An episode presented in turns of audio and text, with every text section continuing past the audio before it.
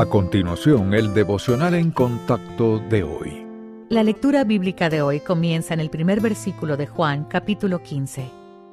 Cristo dice, Yo soy la vid verdadera, y mi Padre es el labrador. Todo pámpano que en mí no lleva fruto, lo quitará, y todo aquel que lleva fruto, lo limpiará para que lleve más fruto. Ya vosotros estáis limpios por la palabra que os he hablado. Permaneced en mí y yo en vosotros. Como el pámpano no puede llevar fruto por sí mismo, si no permanece en la vid, así tampoco vosotros, si no permanecéis en mí. Yo soy la vid, vosotros los pámpanos. El que permanece en mí y yo en él, éste lleva mucho fruto, porque separados de mí nada podéis hacer.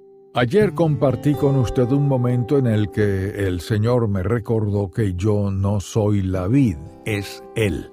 Durante años había tratado de lograr por mí mismo lo que el Señor quería lograr a través de mí. Mi deseo era impresionar al Padre y ganar su aprobación. Su objetivo, en cambio, era que yo solo permaneciera en Él.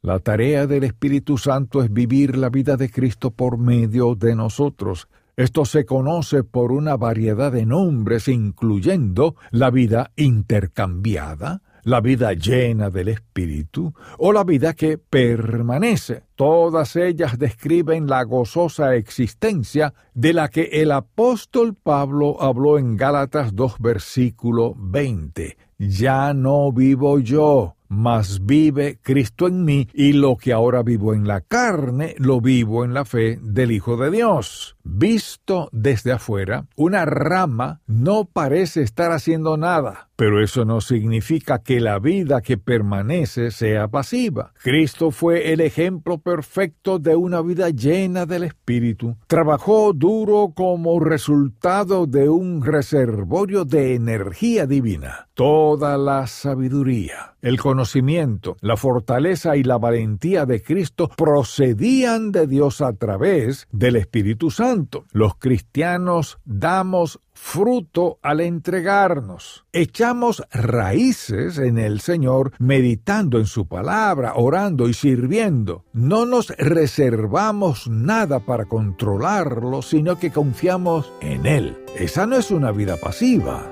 es una vida que permanece.